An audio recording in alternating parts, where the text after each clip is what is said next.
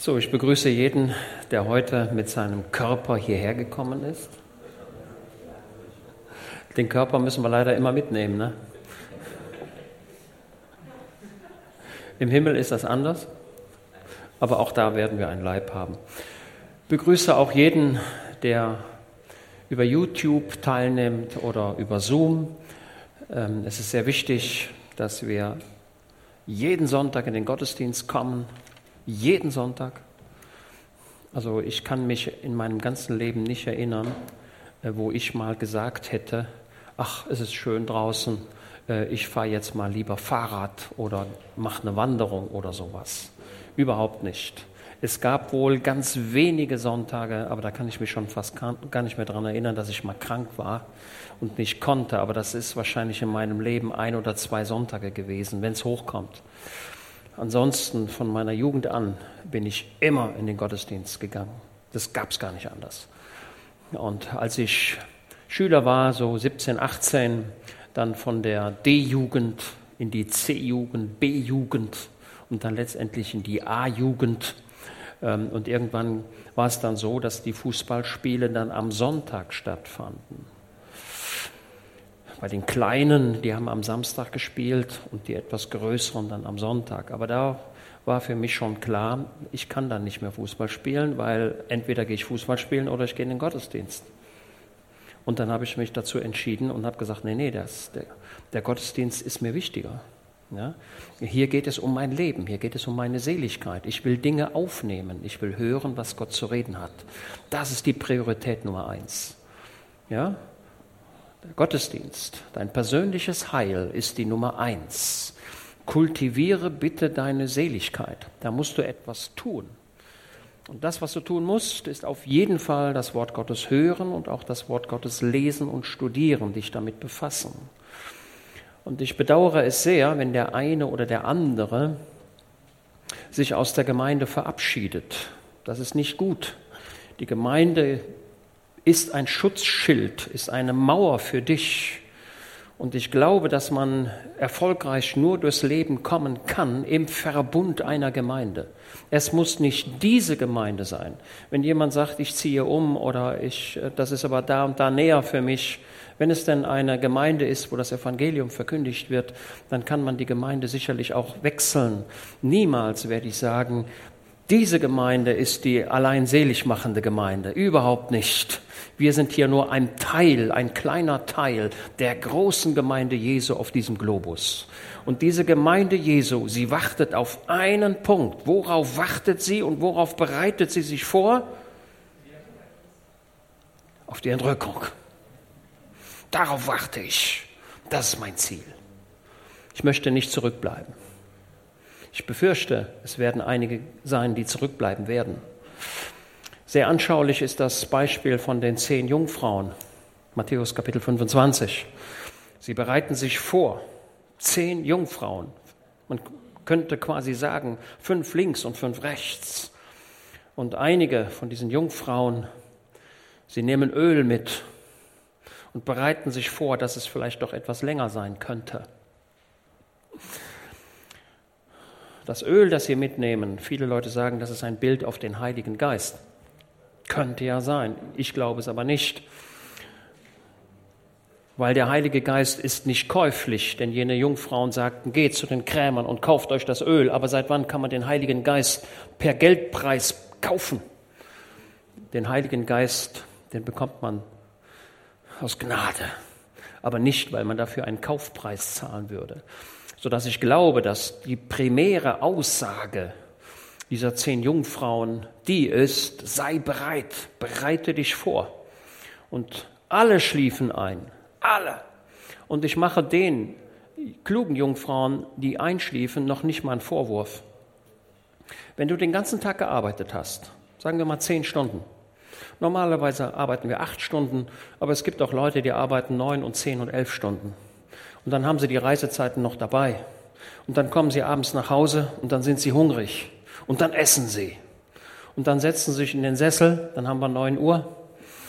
Und dann sagt der eine oder der andere noch, ach, ich will mir das noch angucken und so weiter. Und was passiert dann? Kaum, dass du dich in den Sessel gesetzt hast, fallen die Augen zu.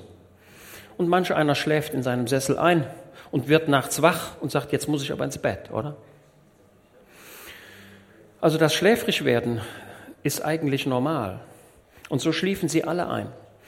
Und die klugen Jungfrauen, die sich vorbereitet hatten, haben dann ihre Ölflaschen, es war dunkel, es war Mitternacht, dann haben sie ihre, ihre Fackeln genommen, die Stoffe, die sie schon hatten, haben sie auf das Ende dieser Stäbe gewickelt, haben von dem Öl auf den Stoff getan, haben irgendwo eine Flamme, weiß nicht, Streichhölzer gab es damals wohl noch nicht, irgendwie haben sie es gemacht, weiß ich nicht, und haben ihre Fackeln angezündet. Und die anderen, die sagen, ja, wir sind hier auch, aber wir haben, wir haben kein Öl. Wie, wie sollen wir die Fackeln zum Brennen bringen? Merkt ihr das? Es ist ein Bild auf das Fertigsein, auf das Bereitetsein. Ähm, viele haben ein Problem damit, indem sie sagen, ja, ich bin ja nicht auserwählt. Ja, der ist ja auserwählt und der ist ja auch auserwählt, aber ich eben nicht. Wir haben das letzten Sonntag gehört von der Purpurkrämerin aus Thyatira, wo es dann heißt, der Herr tat ihr das Herz auf.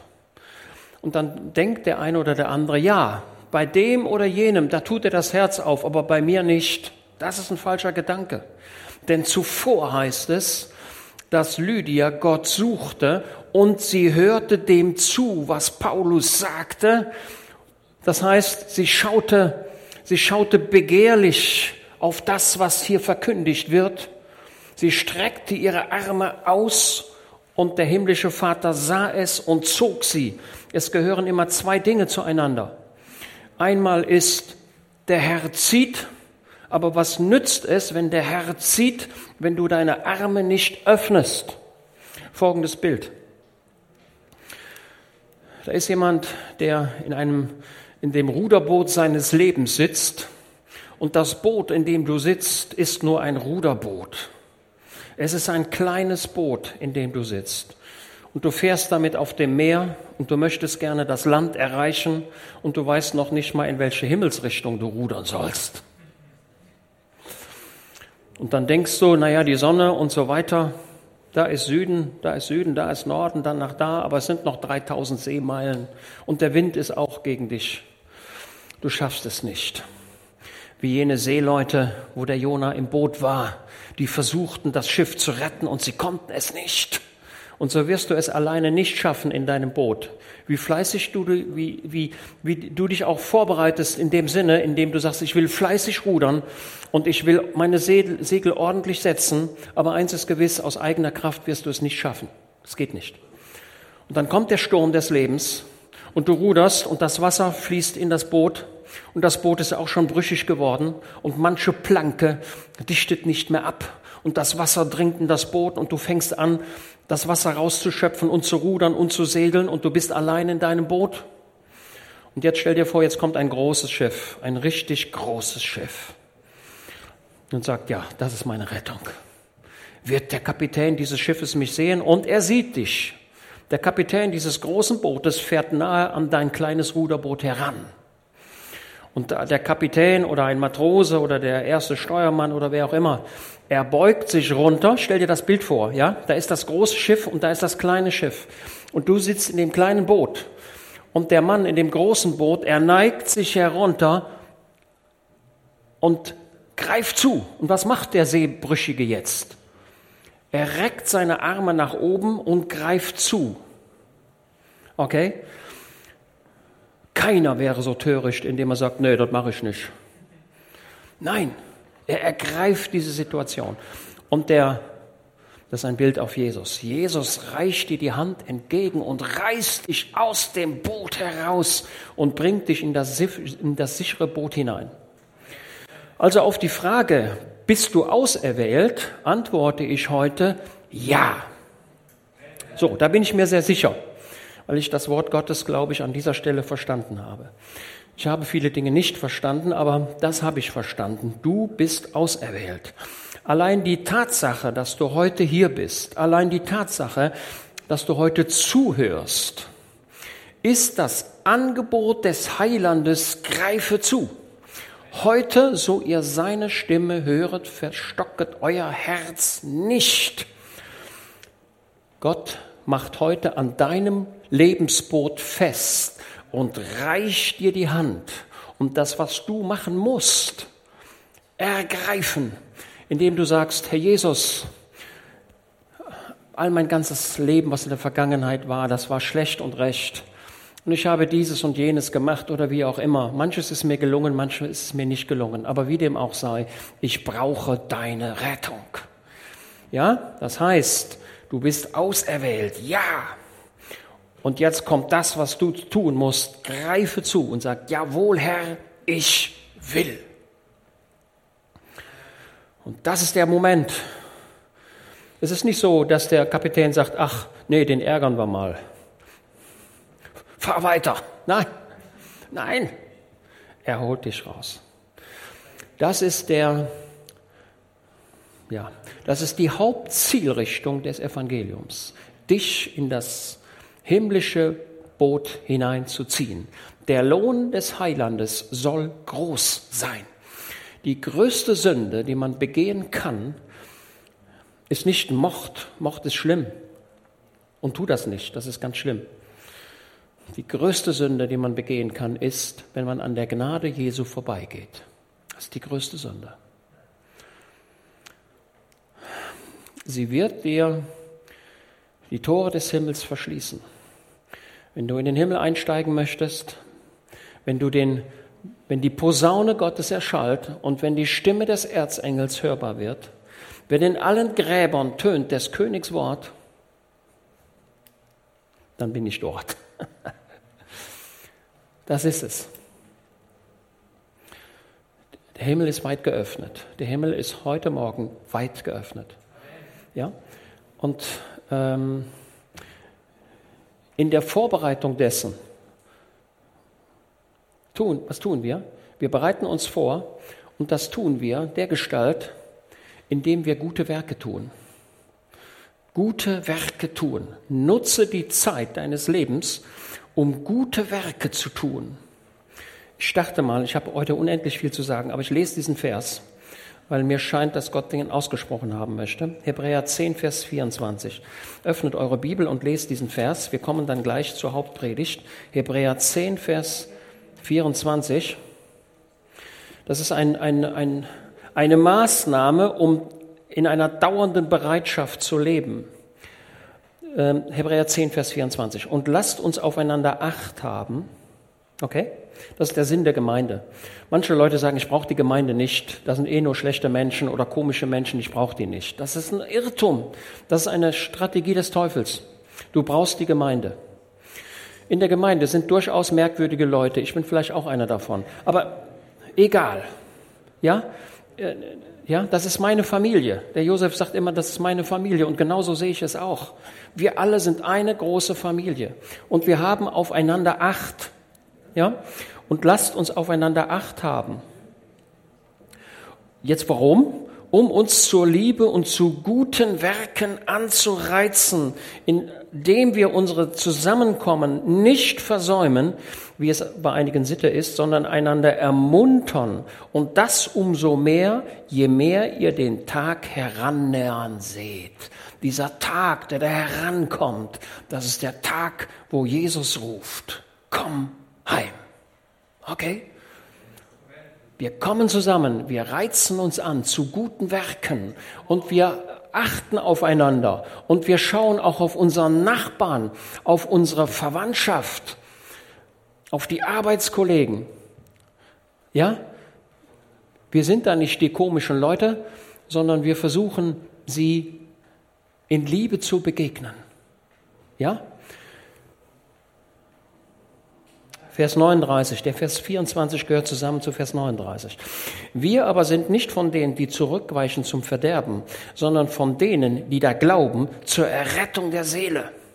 Wer die Gemeinde Jesu verlässt, spricht im Grunde schon das Todesurteil für sich. Wie will denn ein Einzelner gegen die Schlachtreihen des Satans gewinnen? Das geht doch gar nicht. Du brauchst den gemeindlichen Verbund. Absolut notwendig. Ja, und dies umso mehr, als ihr den Tag herannahm. Seht den Tag dessen oder den Tag, wo es darum geht, in den Himmel zu steigen. Und Jesus sprach zu Johannes, der die Offenbarung schrieb, steig herauf. Und zu Mose sprach er, steig herauf auf den Berg. Es kommt diese, dieser, dieser Moment, darauf warte ich. Ich warte nicht auf den Antichrist, falls das jemand denken sollte. Darauf warte ich nicht. Ich warte darauf, in den Himmel entrückt zu werden. Das ist mein Ziel. Ja? Bewahrt zu werden vor der Stunde der Versuchung, die über den ganzen Erdkreis kommt. Okay. So. Jetzt habe ich eine schwierige Botschaft und dazu öffnen wir Johannes Evangelium Kapitel, äh Markus Evangelium Kapitel 11. Markus 11. So, jetzt wollte ich mal gucken, ob ich meine Fernsteuerung hier an mich ziehen kann. So, wartet mal.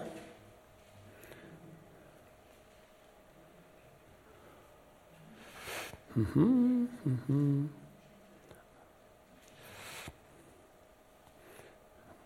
Dann, ich schaue mal gerade, nein. Daniel, kannst du mir mal gerade helfen?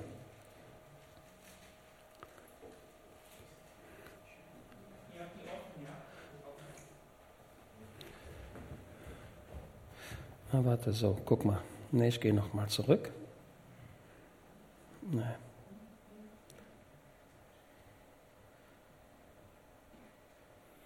Na, wie kommt man denn da raus? Ich weiß es nicht. So, wartet mal. Mach mal.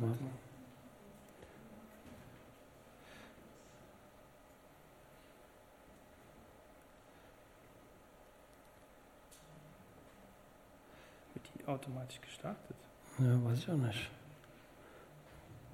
Ist egal, sonst steuert doch bitte das Bild Nummer, das Bild Nummer zwei auf dem Bildschirm. Dann machen wir es ohne. Hauptsache, ich weiß ja, was da steht. Das nächste Bild. Ein Bild weiter nach unten. Jawohl, okay, wunderbar. Das ein Bild nach unten. Ja, lass das mal, das bleibt mal stehen, aber es kommt nicht auf den Bildschirm her. Ist egal. Okay. Egal. Jetzt kriegen wir das Bild nicht hier auf den Beamer. Schaut doch mal, ob euch das gelingt. Gut. So, macht auch nichts. Markus 11.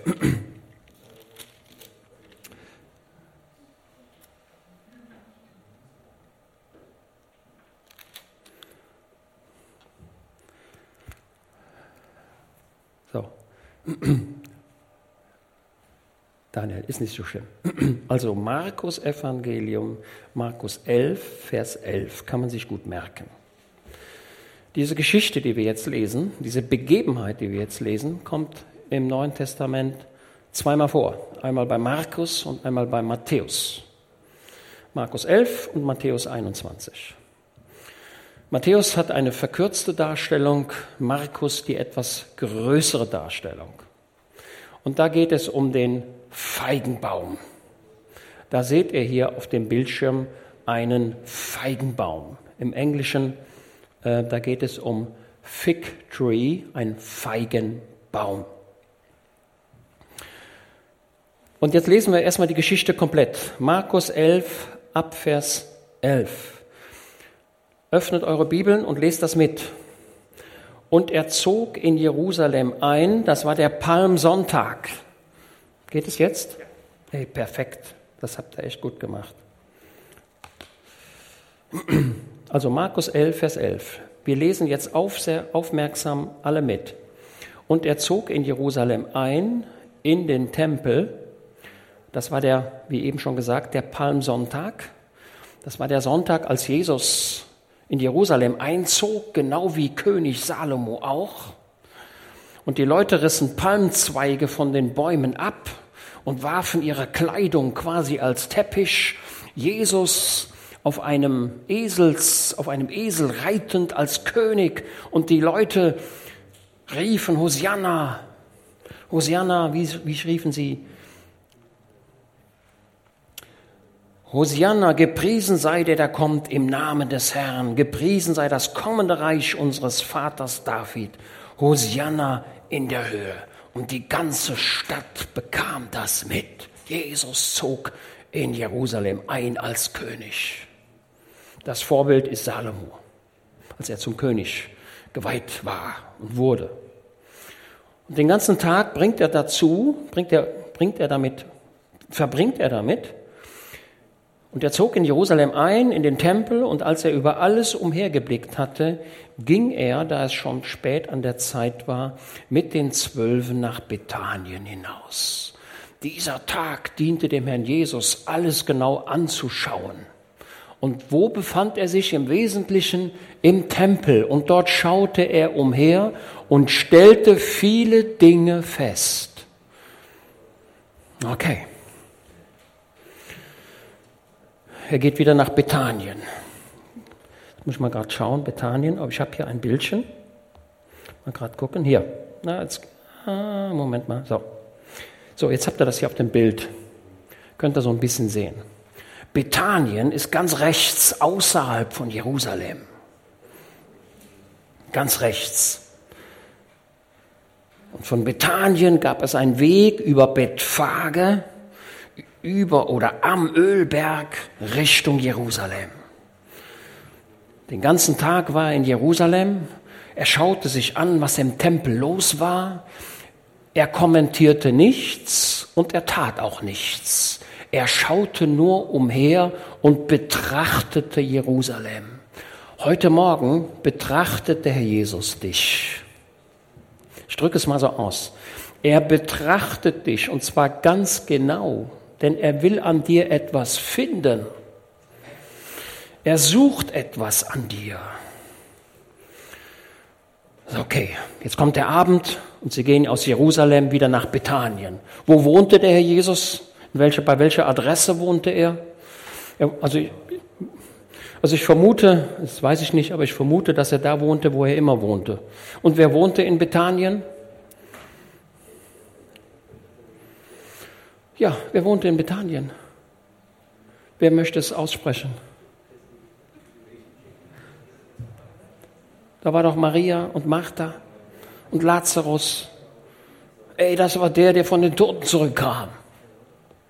Bethanien am Ölberg, nicht weit von Jerusalem. So, also, Palmsonntag ist zu Ende, Jesus geht wieder zurück und jetzt kommt der neue Morgen. Vers 12. Und als sie am folgenden Tag von Bethanien weggegangen waren, hungerte ihn. Also Jesus hat in Bethanien mit seinen Jüngern und wahrscheinlich mit Maria und Martha und Lazarus und wer da noch war, ein schönes Frühstück gehabt, vermute ich doch mal. Und Jesus sagt so, jetzt gehen wir nach Jerusalem. Und dann gehen sie von ganz rechts, ihr könnt das auf dem, diese rote Linie, das ist die Linie, wo Jesus gegangen ist, von Bethanien über Bethphage nach, ja, zum Kern von Jerusalem, zum Tempel, zum Tempelberg, könnt man auch sagen. Er ging zum Tempelberg. So. Und jetzt geht er los und jetzt hat er Hunger. Ist ja merkwürdig, nach dem Frühstück schon Hunger haben, ne? Geht mir aber auch schon mal so. Ja, wenn ihr sehr früh aufsteht, dann kann es sein, dass so, dass so um 9 Uhr, 10 Uhr, 11 Uhr kommt dann nochmal ein Hunger. Äh, manche warten dann bis zum Mittagessen, aber die Leute, die handwerklich unter, unterwegs sind, die kriegen dann Hunger und dann sagen die, ich muss ein Butterbrot essen oder irgendwie, ganz klar. Und so hungerte ihn. Jesus war komplett Mensch und es hungerte ihn. Okay. Und er sah von weitem einen Feigenbaum, der Blätter hatte. Der sah so aus, stelle ich mir vor. Ein Feigenbaum, der Blätter hatte. Und Markus 11, also diese Woche hier, welche Jahreszeit haben wir? Ist der Frühling. Ja? Passafest ist.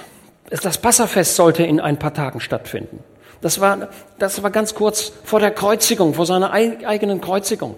Und ich habe mir schon oft die Frage gestellt, wie kann es sein, dass in wenigen Tagen die Bevölkerung von Jerusalem sagt, Hosianna dem Sohn Davids, gepriesen sei der, der da kommt im Namen des Herrn, und ein paar Tage später rufen sie, kreuzige ihn.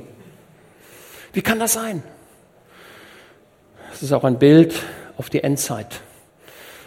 In den letzten Tagen wird es tatsächlich so sein, dass das Ganze umschlägt. Nur mal so nebenbei gesagt. Und jetzt sieht er einen Feigenbaum, der Blätter hatte. so einen hier, denn die Blätter, die kommen im März, im März, April kommen die Blätter des Feigenbaumes, auch, auch von den anderen Bäumen, aber die kommen mit Macht. Ich habe mir vorgenommen, für das nächste Jahr werde ich mir in der Gärtnerei einen Feigenbaum kaufen. Und dann will ich mal hoffen, dass dieser Feigenbaum auch bei uns in der etwas kälteren Region überlebt. Feigenbaum ist, liebt es, Wärme zu haben. Wärme, Mittelmeerraum, da haben wir die Feigenbäume. Hier haben wir mehr Birne und Apfel, ne? Aber ich werde es versuchen. Vielleicht. Du hast einen Feigenbaum? Ja. Okay. Perfekt. Dann muss ich bei dir in die Lehre gehen, da musst du mir alles erklären. So. So, jetzt guckt mal diesen Baum an. Mensch, da sind Feigen dran.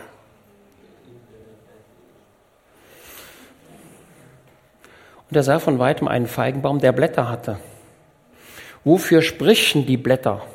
Die Blätter sprechen dafür, dass auch Frucht da ist. So, jetzt müsst ihr wissen, dieser Feigenbaum, das ist ein unglaublicher Baum. Der hat, der hat, der hat erst die Knospen, also das heißt erst die, die kleinen Feigen. Und wenn Blätter da sind, müssen, müssen auch schon Feigen da sein. Das sind die Frühfeigen oder die Vorfeigen. Die sind so groß wie eine Kirsche. Äh, die fallen dann normalerweise auch ab aber die kann man schon essen. Und die, das sind die Feigen, die Jesus suchte. Jesus war nicht verrückt. Es war klar, der Juni war noch nicht da, auch der August nicht.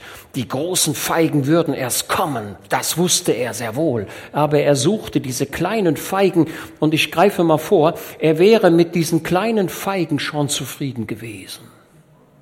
Okay? Und er ging hin ob er wohl etwas an ihm fände, und als er zu ihm kam, fand er nichts als Blätter, denn es war nicht die Zeit der Feigen. So, das ist durchaus schwierige Stelle. Manche Leute sagen, ja, Jesus hat die Botanik nicht verstanden. Äh, da geht er dahin, der wusste gar nichts, wann die großen, wann die. Ne? Also wenn ich jetzt bei mir in den Garten gehe und suche Äpfel, dann frage ich euch, werde ich welche finden? Nee, also da muss ich mal bis in Oktober warten. Oder Pflaumen. Die Pflaumen, die sind jetzt am Baum, kann man schon sehen, die sind so groß, so groß wie eine Kirsche, aber richtig grün. Also lohnt es sich nicht. Also würde ich mal sagen, warte mal bis in den September, Oktober und dann gucken wir mal. Es war nicht die Zeit der Feigen, es ist völlig klar. Es war nicht der Sommer, wo die richtig süßen Feigen kommen. Die sehen nämlich so aus. Okay? Das sind die Feigen ich habe es noch nicht ganz verstanden, aber diese Feigen haben eine unglaubliche Wirkung. Lesen wir auch im Alten Testament. Sie wurden auch als Medikament verwendet. Vielleicht sollte man mal einen Hinweis an die Pharmaindustrie geben, dass man das mal richtig erforscht, was in der Bibel schon fixiert ist. Also es war klar, dass es nicht Sommer war, aber er suchte diese kleinen Feigen, diese kleinen, manchmal schmecken die auch ein bisschen bitter, aber sie werden auf den Märkten um diese Zeit sogar verkauft.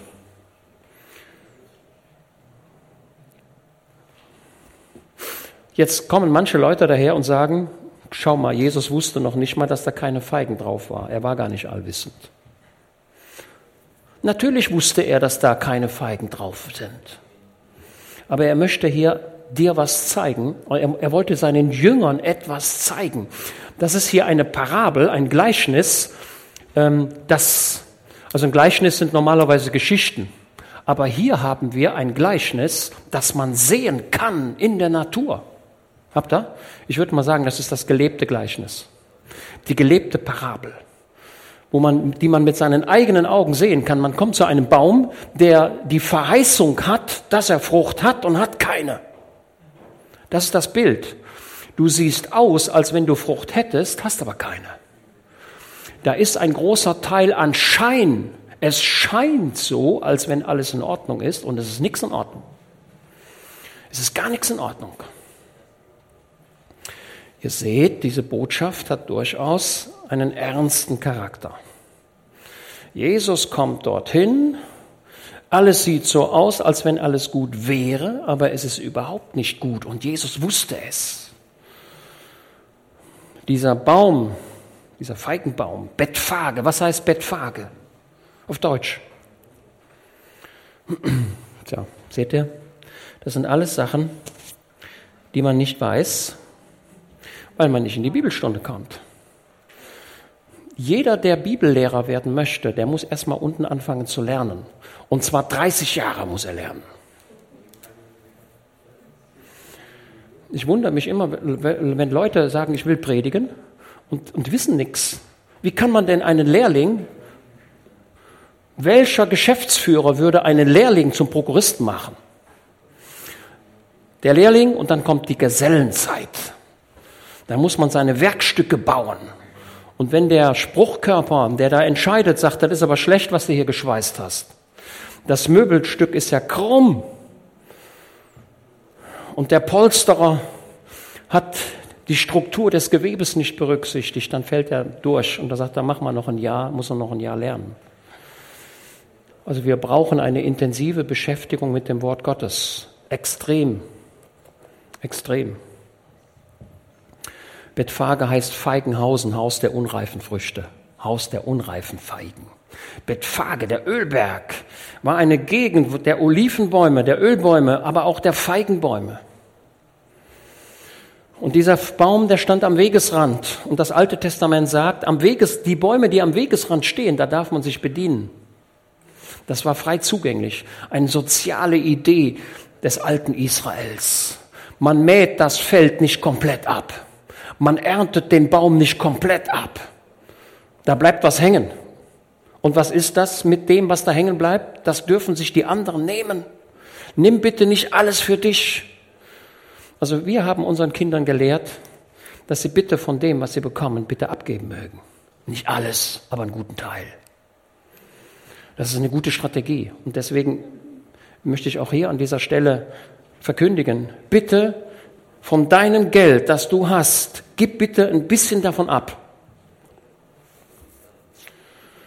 Und, das, und die biblische Lehre ist, dass man es normalerweise dahin gibt, wo man auch sein Brot bekommt. Das ist das, was Gott möchte. Ja? Also es macht im Grunde keinen Sinn, wenn du sagst, ich spende jetzt 1000 Euro da, was weiß ich, irgendwo hin ins ferne Australien und wenn hier Mangel ist. Man gibt immer in die eigene Familie hinein. Ja, das ist das, das ist das, was das Wort Gottes lehrt. Und dann bin ich mir völlig klar, dass Leute sagen, interessiert mich alles nicht, ich mache eh, was ich will, du hast mir nichts zu sagen, ich mache mein Ding. Jawohl. Und ich, und ich weiß auch, dass das Wort Gottes, das verkündigt wird, hin und wieder sogar keine Frucht trägt. Keine. Das Wort Gottes geht hier rein und da raus. Ja, das ist die Realität. Ich finde nicht hundertfältige Frucht. Manchmal nur 60, manchmal nur 30 und manchmal gar nichts. Nix. Das ist die Realität. Jetzt kannst du dich selbst prüfen. Ich bin im Grunde gegen die Besserwisser. Ja, die Besserwisser, das sind die, die immer alles besser wissen, die sagen, jawohl, alles prima, alles gut, perfekt, aber für mich gilt die Sonderregelung. Ja, ich bin die Ausnahme. Das finde ich aber im Wort Gottes nicht. Und jetzt kommt etwas, was, was tut Jesus jetzt? Und er begann und sprach zu ihm, nimmermehr in Ewigkeit soll jemand Frucht von dir essen. Jesus verflucht diesen Feigenbaum. Besser wäre gewesen, er hätte gesagt, jetzt bin ich mal ein bisschen provokativ. Jesus hätte gesagt, Mensch, der guckt mal, kommt mal her, ihr Jünger. Guckt mal, dieser Baum hat keine Frucht. Aber ich tue heute ein Wunder. Baum bringe Frucht. Und morgen kommen wir hier wieder vorbei und dann essen wir die Feigen. Jetzt frage ich euch, was wäre das größere Wunder gewesen? Einen unfruchtbaren Baum fruchtbar zu machen? Oder einen unfruchtbaren Baum zum Verdorren zu bringen? Dann würde jeder sagen, ja, wenn ein Baum, der keine Frucht hat, jetzt Frucht bringt, dann ist das das größte Wunder, größere Wunder. Aber das tut Jesus nicht. Er verflucht diesen Baum und sagt, nimmermehr soll von dir Frucht kommen. Und seine Jünger, die haben es gehört. Ob Jesus so einfach so gegen den Baum gesprochen hat, er hat sie ja offensichtlich nicht angesprochen, sondern er hat Er hat das einfach so gesagt, wie man etwas sagt, wohl wissend, dass die, die da sind, es hören. Und seine Jünger hörten es. Und dann haben die gedacht, ja, das ist ja komisch. Was hat der Baum bloß verbrochen? Was können wir dafür, dass der keine Frucht trägt? Der Baum war vielleicht, hatte vielleicht nicht ausreichend Wasser. Kann ja mal sein. Und im Grunde ärgert sich jeder Obstgärtner über einen Baum, der keine Frucht trägt. Jeder, der einen Garten hat, jeder, der da ein paar Fruchtbäume hat, der ärgert sich und sagt, Mensch, da habe ich jetzt dieser große Baum, der hat einen Apfel gebracht, einen, und der hat noch nicht mal geschmeckt. Da wirst du sagen, ey, wenn es nächstes Jahr nichts gibt, dann haust du ihn um. Okay, Lukas 13. Könnt ihr zu Hause lesen, Lukas 13. Drei Jahre, drei Jahre suchte der Mensch Frucht an dem Feigenbaum, der im Weinberg stand. Der Weinberg ist ein Bild auf Israel. Und in diesem, in diesem, in diesem Weinberg steht ein Feigenbaum und der trägt keine Frucht. Drei Jahre. Wie lange hat Jesus an, in Jerusalem gearbeitet? Ich zeige es ja hier schon. Drei Jahre. Er hat am Anfang seines Dienstes den Tempel gereinigt und jetzt wieder. Jesus hat den Tempel in Jerusalem zweimal gereinigt. Und als er ihn das erste Mal gereinigt hat, hatte, war die Frucht gleich null. Das ist die Realität. Also ich bin jetzt ganz deutlich, überragend deutlich. So. Und sie kommen nach Jerusalem. So, für alle Bibelforscher, nebenbei gesagt, lest mal 11, Vers 1. 11, Vers 1. Und als sie sich Jerusalem, Bethphage und Bethanien gegen den Ölberg hin nähern, sendet er zwei seiner Jünger. Ja? Okay? Vers 11. Und er zog in Jerusalem ein. Vers 15. Und sie kommen nach Jerusalem. Vers 27. Und sie kommen wieder nach Jerusalem. Merkt ihr das? Markus gelingt es, uns mitzunehmen und zwar immer von der Reise von Bethanien, also vom Ölberg, nach Jerusalem. Mehrfach wird diese Richtung hier geschildert. Das ist sehr wichtig für das Verständnis. Okay, und sie kommen nach Jerusalem. Und er trat in den Tempel und begann die hinauszutreiben, die im Tempel verkauften und kauften. Und die Tische der Wechsler und die Sitze der Täubenverkäufer stieß er um. Und er erlaubte nicht, dass jemand ein Gerät durch den Tempel trug. So, schaut mal, jetzt müssen wir mal ganz exakt arbeiten. Also ich in meinem Beruf, ich habe es trainiert, Texte sehr genau zu lesen. Und dann stellt man die Frage, warum ist das so formuliert und nicht anders formuliert? Man hätte es doch vielleicht auch so schreiben können, aber die Leute, die es formuliert haben, die haben sich dabei was gedacht, als sie es so schrieben. Es sind drei Dinge hier, die hier, die, die hier im Tempel geschehen. Drei Dinge. Erstens, das sind Geldverkäufer, Geldwechsler. Die saßen im Tempel. Was haben die eigentlich gemacht, diese Geldwechsler? Diese Bankiers, was haben die gemacht? Da kamen die Pilger, es war Passa, die kamen nach Jerusalem, drei große Feste, das ist das erste Fest, das wir haben. Die Leute kamen überall her nach Jerusalem und die hatten natürlich ihr Geld dabei, ne? ne? Hatten ihr Geld dabei, was sie, was sie immer hatten. Aber durfte aus jüdischer Sicht das Bild des römischen Imperators auf der Münze sein? Das, war, das ist den Juden bis heute ein, Grause, ein, ein, ein, ein Graus. Kein Abbild eines Menschen darf auf einer Münze sein. Und deswegen musste das Geld getauscht werden. So, jetzt gehst du zur Bank und sagst, Mensch, ich habe hier 1000 Euro, ich möchte das gerne in Dollar tauschen. Dann sagt die Bank, können wir machen. Aber wir bekommen dafür ein Entgelt für diese Dienstleistung des Tauschens. Ja? Wenn du Dollar kaufst, kannst du die kaufen, weil die Deutsche Bundesbank Dollars, viele Dollars hat. Du gehst zur Bank und du willst Schweizer Franken kaufen, dann sagt die Bank überhaupt kein Problem, wir haben Schweizer Franken. Unsere Tresore sind voll mit Schweizer Franken und amerikanischen US-Dollars. Und auch englische Pfund haben wir genug. Warum kann die Deutsche Bank das sagen? Warum können die deutschen Banken das sagen? Weil Deutschland seit dem Zweiten Weltkrieg Exportüberschuss hat. Wir haben keinen Devisenmangel hier in Deutschland. In Deutschland kann jeder zur Bank gehen und kann Dollars kaufen. Aber es gibt auch Länder, nehmen wir mal Afghanistan, da geht man zur Bank und sagt, ich habe hier afghanische Währung, ich möchte gerne Dollars kaufen. Und dann sagt die afghanische Bank, tut mir leid, ich habe keine. Ich habe mein Tresor ist leer. Länder mit Importüberschuss haben Devisenmangel. Okay, das war mal so am Rande. Das Geld musste gewechselt werden. Und jetzt gehst du zur Bank und wechselst Euros in Dollars und dann sagt die Bank, ich kriege jetzt fünf Euro dafür als Beispiel. Aber diese Geldwechsel, die sagten, ich kriege nicht fünf Euro, ich kriege tausend Euro für meine Dienstleistung. Das waren Wucherer. Die haben den Leuten das Geld aus der Tasche gezogen und ihre Notsituation ausgenutzt. Da würde jeder sagen, da gehe ich nie wieder hin. Das waren die Geldwechsler. Die Geldwechsler waren gierige Leute, die die Not der anderen ausnutzten und unglaubliche Preise nahmen. Punkt zwei, da waren die Verkäufer, die Opfertierverkäufer. Ne? Wenn da der Pilger kam nach Jerusalem, der hat doch sein Schaf nicht mitgebracht. Der sagt, ich habe jetzt hier 600 Kilometer zu gehen. Äh, wie, wie, wie will ich denn das Schaf hier tragen? Ich kaufe mir in Jerusalem ein Schaf, ein Opferlamm. Ne? Als Jesus geboren war, da waren die Hirten auf dem Felde, die diese Opferlämmer produzierten, um sie nach Jerusalem abzuliefern. Und dann kamen diese Leute zu diesen Verkäufern und sagten, hör mal, ich brauche ein Opferlamm. Und dann haben die gesagt, okay, normalerweise kostet das 100 Euro, aber für dich 1000 Euro. Und das haben die Pilger gemacht, haben die 1000 Euro bezahlt. Okay? Geldgier. Im Tempel war Geldgier. Da war Wucher, Ungerechtigkeit, Unbarmherzigkeit. So, und dann die dritte Sache. Lest das mal, was hier steht. Was, was, was haben wir da noch? Und er erlaubte nicht, dass jemand ein Gerät durch den Tempel trug.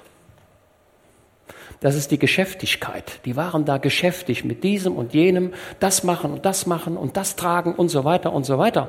Aber der Kern, um den es ging, nämlich die Gegenwart Gottes im Tempel zu erleben, war gar nicht mehr da. Merkte, das war die Frucht, die Jesus suchte.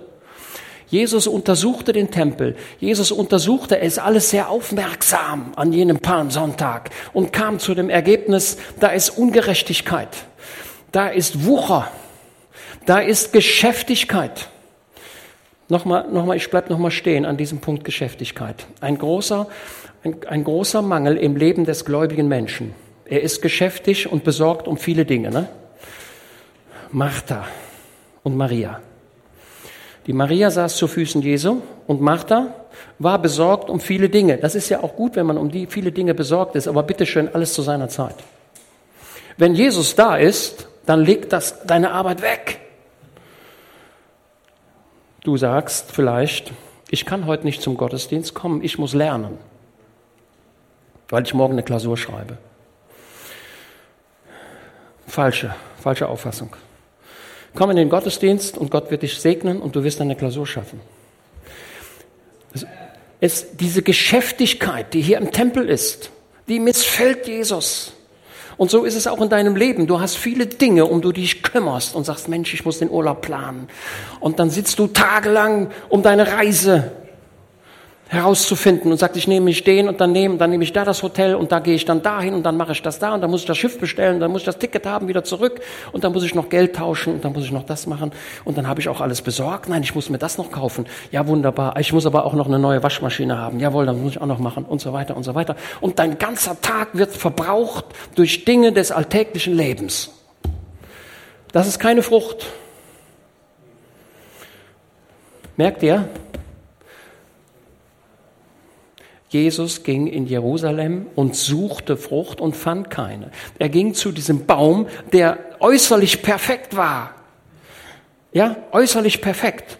Und er, er findet nicht die Frucht, die billigerweise von ihm zu erwarten gewesen wäre.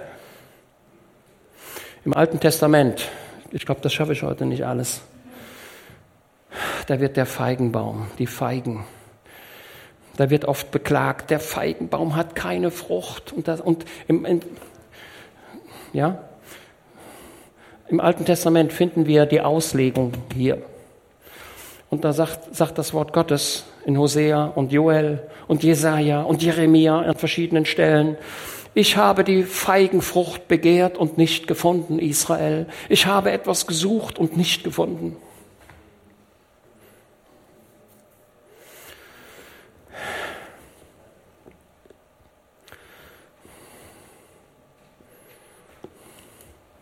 So, jetzt kommt der nächste Tag. Ja, der nächste Tag. Also erstmal Vers 19. Und, und wenn es Abend wurde, gingen sie zur Stadt hinaus, wieder nach Bethanien, Bettwage. Jetzt kommt der Vers 20. Der nächste Tag, das ist der Dienstag. Ne? Also wenn wir, wenn wir mal den Palmsonntag als Sonntag nehmen, der Montag ist vorbei, jetzt kommt der Dienstag. Ja? Das müsste der zehnte Nisan gewesen sein. Egal. Oder so ungefähr. Ich will mich da nicht festlegen. So, jetzt kommen die da wieder an dem Baum vorbei und jetzt sieht der so aus. Seht ihr das? So sieht der aus. Das, was Jesus gesagt hat, ist tatsächlich eingetreten. Die Blätter sind abgefallen. Ich weiß gar nicht, wie das geht. Die Blätter, die sind, sind die, an dem Vortag sind die alle zusammen ne, braun geworden, auf übernatürliche Weise braun geworden. Und die sind auch abgefallen. Verdorrt, trocken. Und jetzt müsst ihr eines wissen. Der Feigenbaum ist ein sehr nasses Holz, ein sehr feuchtes Holz. Und das dauert sehr lange, bis der trocken ist. Das ist eine Eigenart dieses Holzes. Wenn im Mittelalter die Bilder gemalt wurden und die Leute hatten keine Leinwand, dann haben sie eine Holzplatte genommen. Holz. Aber was nützt es, wenn du das beste Bild auf, eine, auf, eine, auf ein Fichtenholz, auf ein Fichtenbrett malst? Lass es. Geh in den Baustoffhandel, hol dir ein Fichtenholz, ein Brett, ne? vom Obi Baumarkt, ein, ein Brett aus Fichte, legst in die Sonne. Kommst am nächsten Tag, dann ist das krumm wie ein Flitzebogen. Krumm. Deswegen sind die Dachlatten immer zusammengepackt mit einem Bandeisen oder mit einem Draht, damit die, damit die nicht krumm werden. Legt die Dachlatten dahin in die Sonne und die werden krumm. Man brauchte ein Holz, das, wenn es dann trocken ist, sich nicht mehr bewegt. Und deswegen nahm man sehr oft dieses Feigenholz. Man nahm es auch, um, um Messergriffe zu machen. Ja, tolles Holz, tolles Holz, tolles Holz. Und so sah der aus. Aber nicht nur das. Schaut mal, schaut mal, was passiert. Und als sie früh morgens vorbeigingen, sahen sie den Feigenbaum verdorrt. Und jetzt unterstreicht das. Wie war der verdorrt? Bis in die Wurzel rein. Habt ihr das? Bis in die Substanz unten. Normalerweise würde man sagen, wenn man einen Baum absägt, dann kann es hin und wieder sein, der Baum ist abgesägt, aber da kommen neue Triebe raus. Das ist hier nicht der Fall. Selbst wenn jetzt jemand gekommen wäre, hätte den vertrockneten Baum abgesägt, der war tot, bis in die Wurzel hinein, bis in das Fundament hinein. Ich, ich frage mich nur, wie die das gesehen haben. Vielleicht hat da einer mal rumgehackt und hat geguckt, was ist denn da unten los? Der war verdorrt bis in die Wurzel hinein, bis ganz nach unten. Markus betont das. Das heißt endgültig. Da ist keine Situation der Rettung mehr. Es ist endgültig.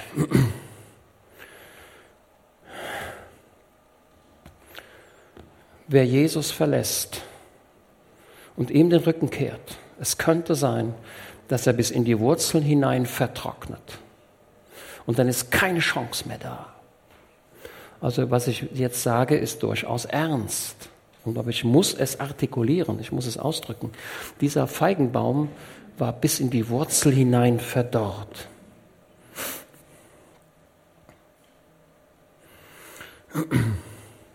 So, diesen, diesen Text in Matthäus, in Markus 11 habe ich nochmal so ein bisschen aufbereitet.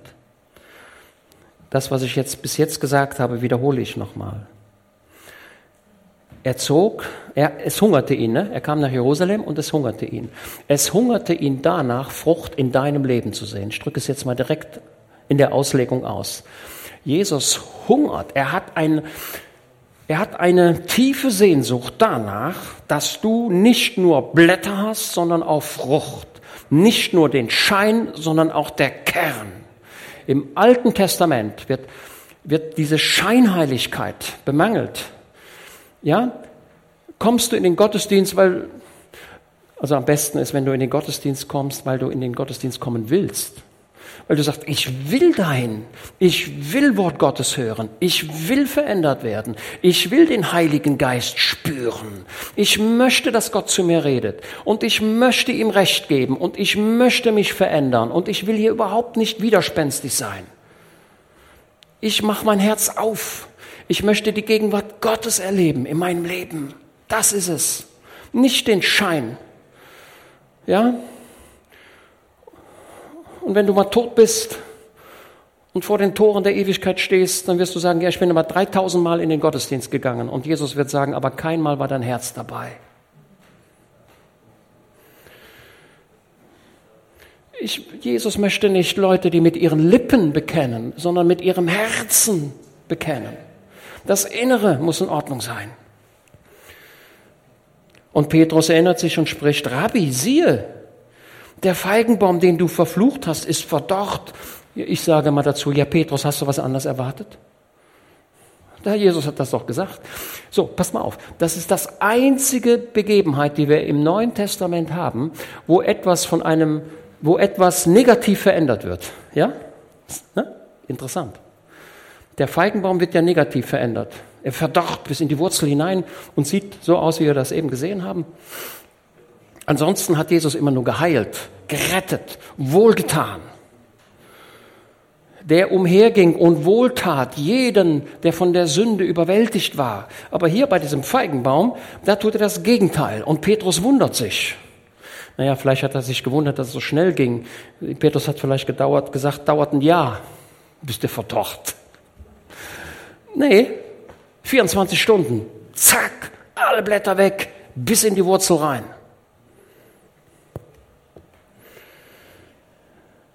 Und Jesus antwortete und spricht zu ihnen. Und jetzt kommt, jetzt kommt das Schwierige erst.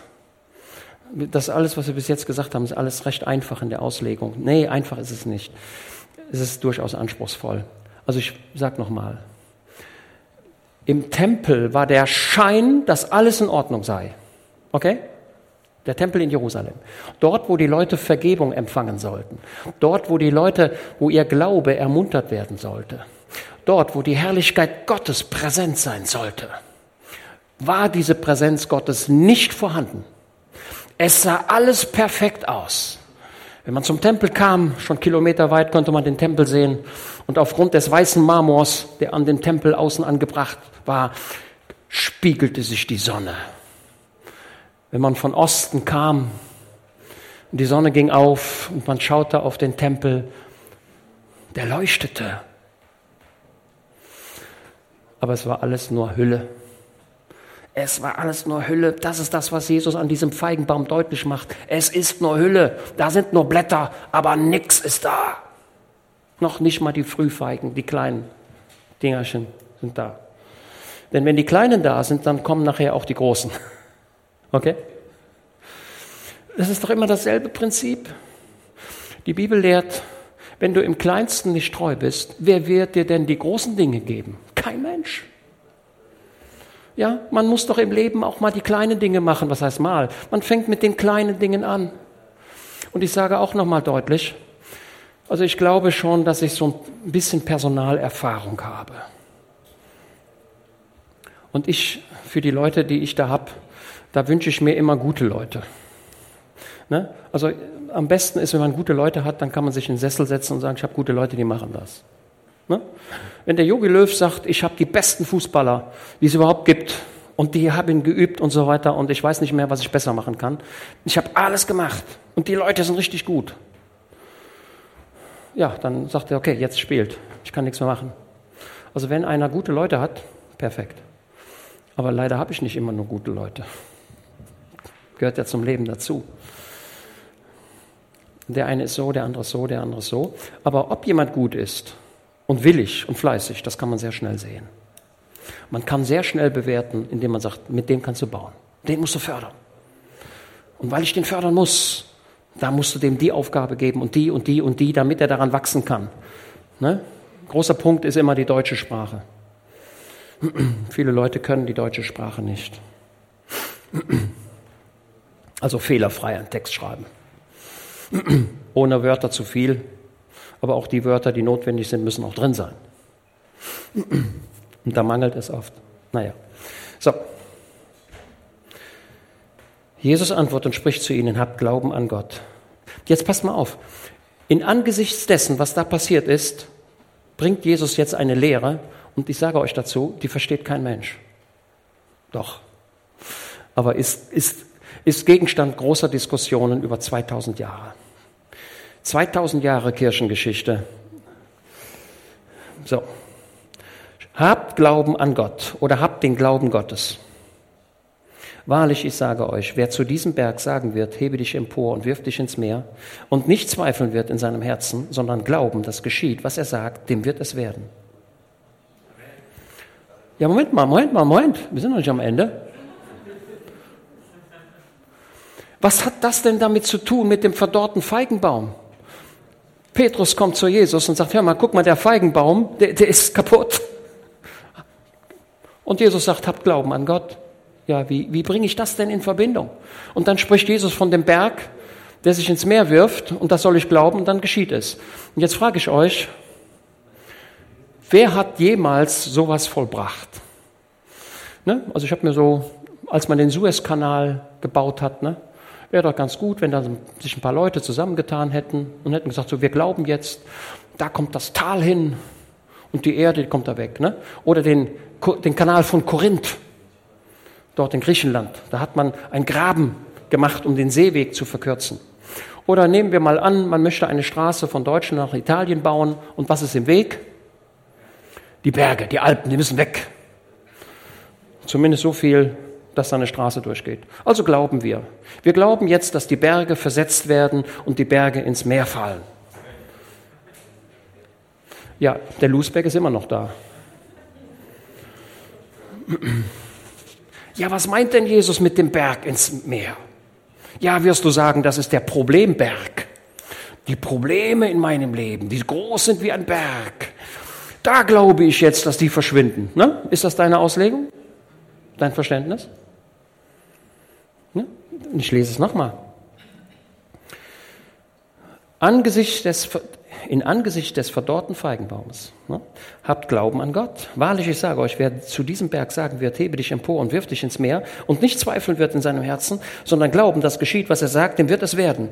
Und jetzt frage ich euch, als Paulus den Heiland bat und sagt, schenke doch Erleichterung für meinen Körper. Mein Körper funktioniert nicht so gut. Die Knochen tun mir weh, wenn ich ins Bett gehe und wenn ich aufstehe noch mehr. Und der Rücken, das, ach, ich habe so oft Prügel bekommen. Das merke ich. Ne?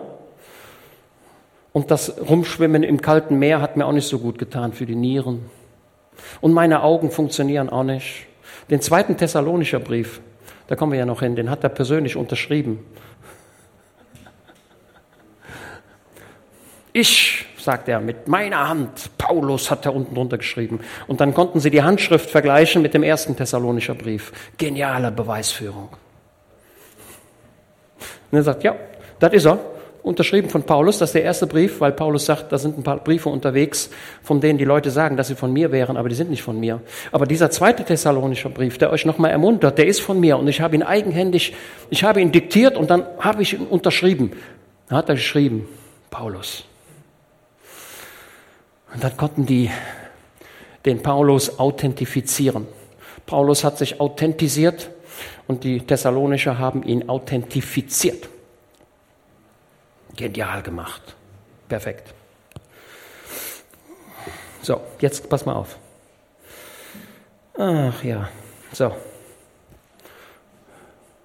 Ich hatte ja öfter gesagt, dass Jesus von Bethanien nach Jerusalem kam. Und welchen Berg sagen sie, sahen sie jeden Morgen, wenn sie, wenn sie nach Jerusalem kamen? Den Tempelberg. Den Tempel sahen sie. Und Jesus, ja, ich weiß, könnte vielleicht auch den Ölberg gemeint haben, aber ich denke, dass er den Tempelberg. Denn er sagt, wie sagt er? Wahrlich, ich sage euch, wer zu diesem Berg sagen wird, zu diesem Berg, ja, welchen Berg meint er denn? Welchen Berg meint er zu diesem Berg? Meint er den Ölberg oder den Tempelberg? Oder vielleicht den Hermann? Ich persönlich glaube, dass er den Tempelberg meinte. Diesen Berg, den werde ich umdrehen. Und den habe ich schon umgedreht. Denn was geschah im Jahre 70 nach Christus? Nochmal hierhin. Im Jahre 70 nach Christus wurde der Tempel umgedreht. Da blieb kein Stein auf dem anderen. Warum blieb da kein Stein auf dem anderen? Weil das ganze Gold, das floss die Fugen herunter und in die Fugen hinein. Und dann hat man die Steine umgedreht, um selbst das Gold, das in die Fugen geflossen war, nochmal rauszuholen. Die haben jeden Stein umgedreht. Und Israel ist verdorrt. Der Tempeldienst ist verdorrt bis in die Wurzel hinein. Und ich habe euch da eine Münze, eine Münze, eine Gedenkmünze. Seht ihr das? Könnt ihr dann so ein bisschen erkennen. Eine Gedenkmünze. Die hat der, der Kaiser Vespasian rausgegeben. Und da seht ihr, Judäa Kapta. Das steht da am Rand. Judäa gefangen. Judäa aufgelöst. Judäa besiegt. Judäa ist weg. Es ist von der Landkarte verschwunden. Das Volk Israel hat sein Land verloren. Israel ist gefangen weggeführt worden. Und dieser Mann, der dort steht, das ist wahrscheinlich der Kaiser selbst, der unter dem Palmbaum, unter dem Siegesbaum steht. Als wenn der König, der Kaiser, die, den Palmsonntag nochmal aufgegriffen hätte. Also hier hat, hier hat der, ja, der Tempel ist verbrannt.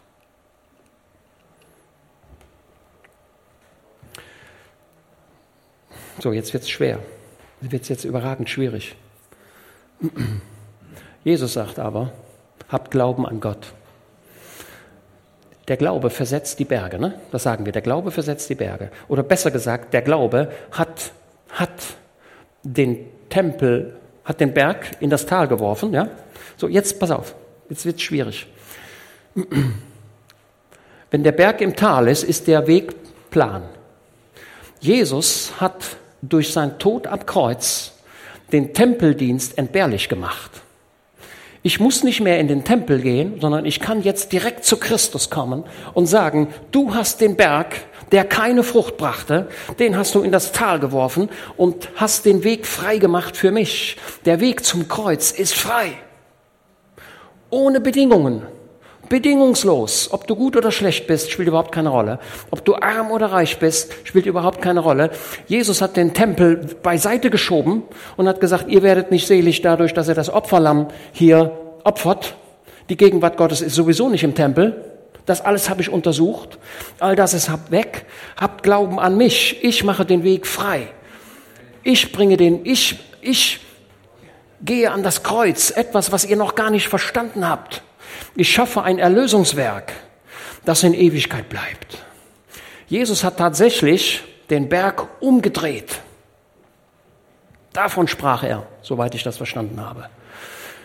Ich gebe zu und muss immer wieder neu zugeben, es ist alles nur Stückwerk. Meine Erkenntnis ist Stückwerk. Der Feigenbaum, viele Leute sagen, der Feigenbaum steht für Israel. Ich habe daran große Zweifel weil der Weinberg steht für Israel, nicht der Feigenbaum. Matthäus 24, da lehrt Jesus, schaut mir den Feigenbaum und wenn der Blätter hat, was denkt ihr dann? Was kommt dann? Frühling, ne? Frühling, ne? Wenn der Feigenbaum anfängt zu blühen, dann wisst ihr, aha, jetzt kommt der Sommer. Dieses Geschlecht wird nicht vergehen. Matthäus 24 kennen viele von euch auswendig, habt ihr schon tausendmal gelesen. Dieses Geschlecht wird nicht vergehen, bis das alles das erfüllt ist. Ne? So, und dann kommen ein paar Leute her und sagen, wann ist das Volk Israel wieder geboren worden? 1900? Wer will's? 1948. Da kamen ein paar Rabbiner, kamen nach Washington 1948. Und die wollten sich bedanken bei Harry S. Truman, dem amerikanischen Präsidenten. Ich weiß es nicht, aber ich kann mir vorstellen, dass der in seinem Oval Office saß und die Geschichte berichtet der amerikanische Präsident, dem rollten die Tränen. dem rollten die Tränen. Unglaublich, oder? Naja, ich habe immer früher gedacht, 1948, eine Generation sind 40 Jahre, kommen wir noch 1990 so ungefähr. Habe ich so gedacht. Ich weiß nicht, wie du gedacht hast, aber ich habe so gedacht. Aber 1990 ging vorbei. So, dann habe ich gedacht, ja, eine Generation ist ja länger als 40 Jahre. Ne? Ja, habe ich gedacht, eine Generation ist 70 Jahre. Also rechnen wir mal von 1948, 70 Jahre drauf, sind wir schon vorbei. Ne? Dann habe ich gedacht, naja, eine Generation ist 80 Jahre. Denn man kann ja auch 80 Jahre alt werden. Wären wir noch drin. Aber mir scheint das alles falsch. Es ist ein Zeichen darauf, auf das Bereitsein. Ja? Fangen wir nicht an, mit irgendwelchen Berechnungen durchzuführen. Halten wir uns da raus. Ja? Ich will es nur mal so am, am, am Rande sagen. Also Jesus hat den Werk, hat, hat, hat den Weg frei gemacht in das Erlösungswerk. Jesus ist an das Kreuz von Golgatha gegangen.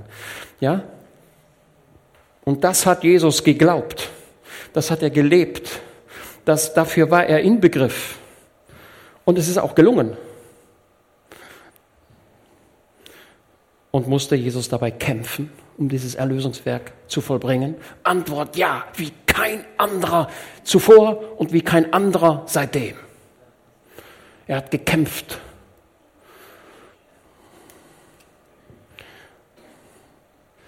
Der Kelch, von dem Jesus sagt, dass er vorübergehen möge, ist nicht der Kreuzestod.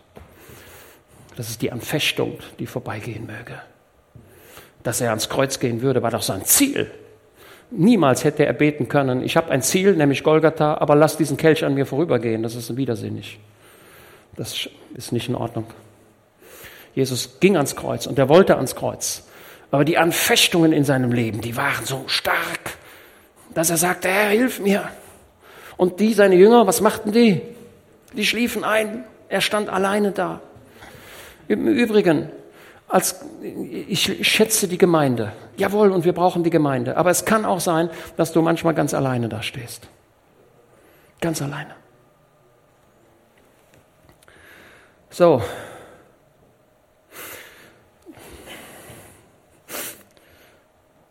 Ich lese es nochmal. Hebe dich empor und wirf dich ins Meer und wird nicht zweifeln, wird in seinem Herzen, sondern glauben, dass es geschieht. Was er sagt, dem wird es werden. Genauso wie Jesus geglaubt hat, dass der Feigenbaum verdorrt, genauso hat Jesus geglaubt, dass er ans Kreuz gehen wird. Genauso hat er geglaubt, der Tempeldienst ist vorbei, wir haben etwas Neues.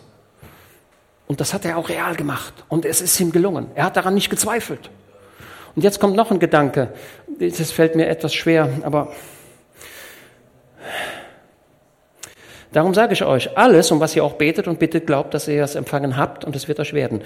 Und wenn ihr steht und betet, und jetzt kommt ein neuer Gedanke, der haut dich einfach um, indem, indem du sagst, ja, das verstehe ich aber jetzt gar nicht. Also die Aussage verstehe ich schon, aber wie ist der Zusammenhang?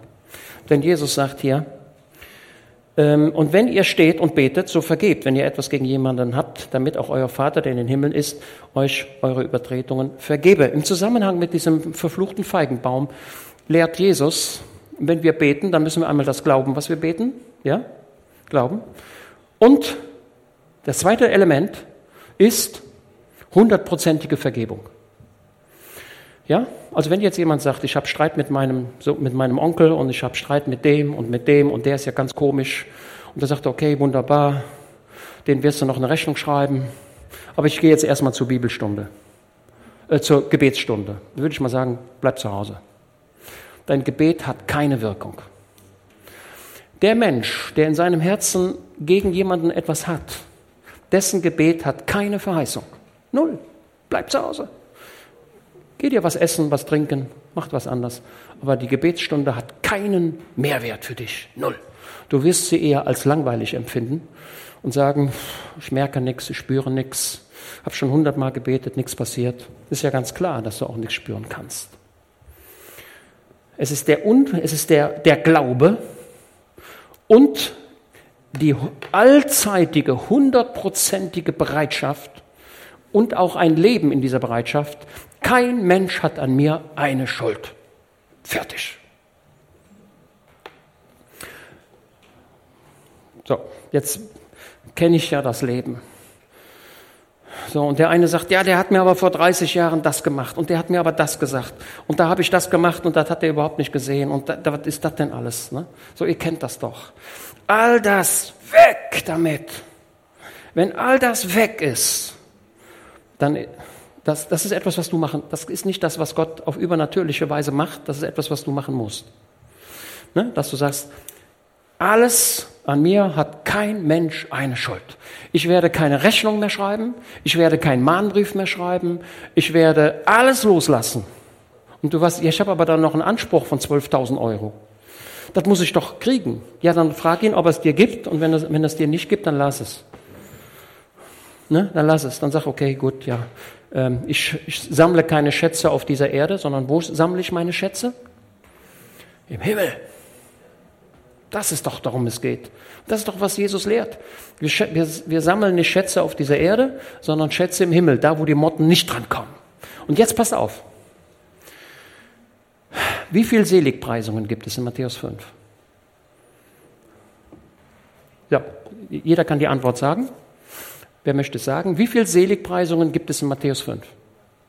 Glückselig ist, glückselig ist, heißt es ja, ne? Glückselig ist, glückselig ist, glückselig ist und so weiter und so weiter. Wie viel? Wie, wie, wie bitte? Zehn. Nee, nicht richtig. Nächster Versuch. Ja, ich sag mal, wenn ihr nicht in die Bibelstunde kommt und es euch selbst nicht lest, ja, wie wollt ihr das denn wissen? Aber das ist doch, das ist doch das, die Bergpredigt ist das, das, das ist das Grundgesetz. Neun. Mir scheint, dass es deckungsgleich ist mit den neun Gaben des Heiligen Geistes. Ja, mit den neun Gaben des Heiligen Geistes im engeren Sinne. Ja, wenn wir von den Gaben sprechen, ist es natürlich ein großer, großer Begriff, aber die Gaben des Heiligen Geistes ist eine neunfache. Und die Frucht des Geistes ist eine neunfache. Und die Seligpreisungen, das sind neun Stück. Und danach sagt er, Danach sagt er, und euer, und euer Lohn im Himmel ist, wie ist er? Groß. Er spricht von Reichtum. Der Himmel, ne? also da, wo ich hin will, auf der anderen Seite. Also das Haus, wo ich wohne, gefällt mir eigentlich. gefällt mir. Ja, ist nicht schlecht. Aber die Wohnung im Himmel, die ist viel besser. Die ist tausendmal besser die ist so gut, dass ich es, wenn ich im Himmel bin, nicht mehr wage, daran zu denken, weil man sich quasi schämt. Die Wohnung im Himmel, die Jesus gebaut hat, ist so fantastisch ausgestattet. Du wirst sagen, ey, was ist das, was ist das denn? Das habe ich ja noch nie gesehen. Die, die Wohnung im Himmel ist fantastisch. Jesus spricht von einem Lohn, der groß ist, reich. Und wenn Bill Gates von viel Geld spricht, dann meint er viel Geld. Und wenn Gott von viel, von großem Reichtum spricht, dann meint er das auch. Haben wir das? Und diesen Weg hat Jesus freigemacht durch das Kreuz. Und er gibt dir eine Verheißung für deine persönlichen Belange. Glaube, dass Jesus, nicht der Tempel, der Tempel ist nicht deine Erlösung, sondern Jesus ist deine Erlösung. Jesus hat die, hat die Sünden getragen. Der Tempel ist beiseite geschoben. Der Tempel hat seine Funktion nicht erfüllt. Ja? Deswegen war Jesus so sauer. Aber er war nicht boshaft sauer. Er war enttäuscht. Und das ist das, was das Alte Testament zum Ausdruck bringt. Ich suchte an ihm Frucht und ich fand keine. Wie gerne hätte ich sie gefunden, aber sie war nicht da. Ich habe doch drei Jahre gegraben und nix. Okay, ihr merkt, ich komme zum Ende. Ich muss mal gucken. Ja. Okay, ich glaube, ich habe das Wesentliche gesagt, was ich sagen wollte. Okay, also behaltet diese gelebte Parabel vom Feigenbaum, der so aussah, als wenn alles gut wäre und nichts war gut. Jesus sucht an dir Frucht. Und wie schade ist es, wenn er keine findet. Und ich befürchte fast, wenn er denn keine findet, noch nicht mal die Kleinen, die sind so groß wie Kirschen, noch nicht mal die. Lukas 13. Und dann heißt es, der Baum, der keine, der Feigenbaum, der keine Frucht brachte, der sollte dann abgehauen werden. Und wohin damit? Was machst du mit so einem Holz? Ja, Ich sag dir, wozu, wo, was, wozu kannst du das noch brauchen? Kannst du da vielleicht noch ein schönes Möbelstück von machen? Ich würde mal sagen, zum Wärmen, ne? ab in den Ofen. Das ist das Schicksal derjenigen, die ihre Herzen dauerhaft versperren. Heute bist du auserwählt, heute greife zu. Fange an, das Wort Gottes zu begreifen und zu verstehen, darüber nachzudenken. Ja, Jesus hat hier in dem verdorrten Feigenbaum etwas überragend deutlich gemacht. Und das ist die Botschaft für heute. Okay, stehen wir auf und beten. Josef.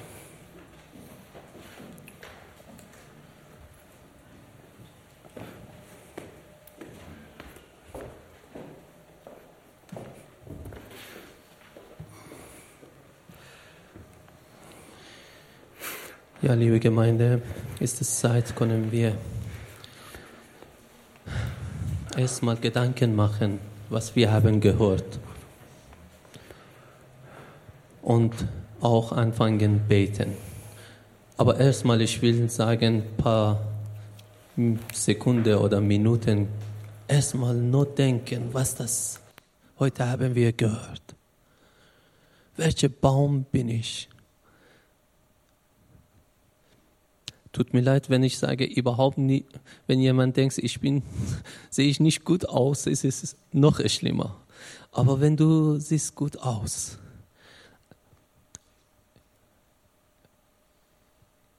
gib's Hoffnung. Nicht denkst, was habe ich gehört heute?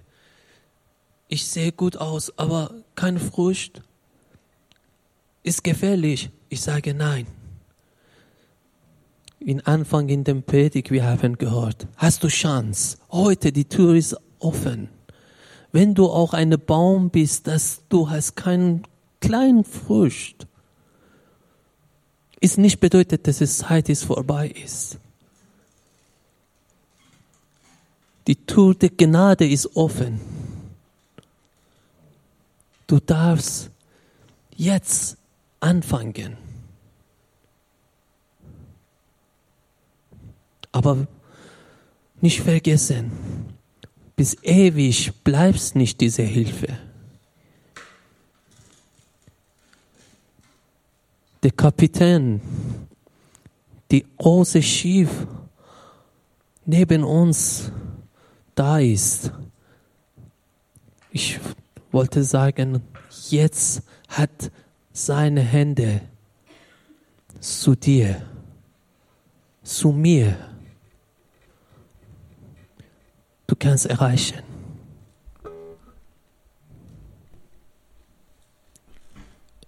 Noch gibt's Hoffnung für uns alle.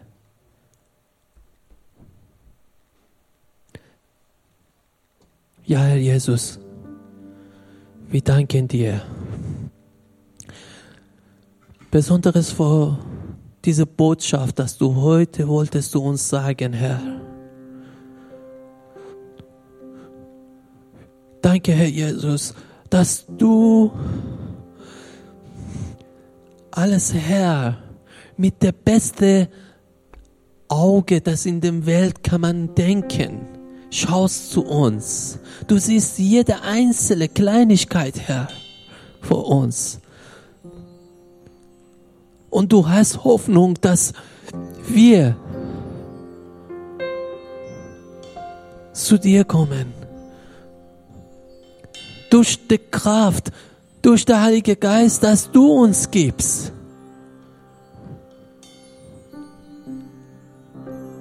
Durch die Gabe, durch die, alles, was aus dem Himmel kommt, wir Frucht bringen, Herr. Die Frucht, das du erwartet, Herr Jesus. Ja, Herr Jesus, wir beten heute. Hilf uns, Herr. Wir brauchen dich auch, dass du unsere Augen öffnet, Herr. Wenn wir denken, alles ist okay, ist Herr Jesus, aber ist in, aus deiner Sicht, aus deiner Auge ist nicht okay, Herr. Sag uns, offenbar uns, Herr Jesus. Wir wollen, du uns sagst, was ist gut ist und was nicht gut ist, was du siehst in uns und was ist, sollte es besser werden, Herr Jesus. Deswegen, wir kommen zu dir, Herr. Wir beten, dass du uns leitet, segnet, Herr Jesus. Bitte hilf dein Gemeinde. Wir sind hier in deinem Namen, Herr. Wir wissen, dass du bist das mit der großen Gnade da. Du hast den Berg weggenommen und mit deinem Kreuz die Weg geöffnet vor dem Himmel, vor der Frucht bringen, was das du willst, Herr Jesus. Und wir beten heute, das hilft uns. Benutzen wir diese Chance, diese Möglichkeit, diese Liebe, Herr. Wir beten in deinen Namen, zu himmlischer Vater, und sagen, wir sind hier. Wir sind hier, Herr. Nicht nur körperlich, sondern geistlich. Bitte fülle uns mit deiner Heiligen Geist. Bitte leitet uns. Bitte öffnet unsere Augen, unsere Herz. Heiliger Geist, lass wir sehen, was wir sollen erreichen, Herr. Aber mit deiner Kraft. Mit deinem Plan. Wir wir wollen unsere Wurzel in dir sein, Herr. Und lebendige Wasser da sein, Herr. Dass niemand trocken kaputt geht, wegen dass du da bist. Deine lebendige Wasser. Bitte komm, Heiliger Geist, und segne uns und leite uns und hilfe uns, Herr. Im Namen Jesus. Amen.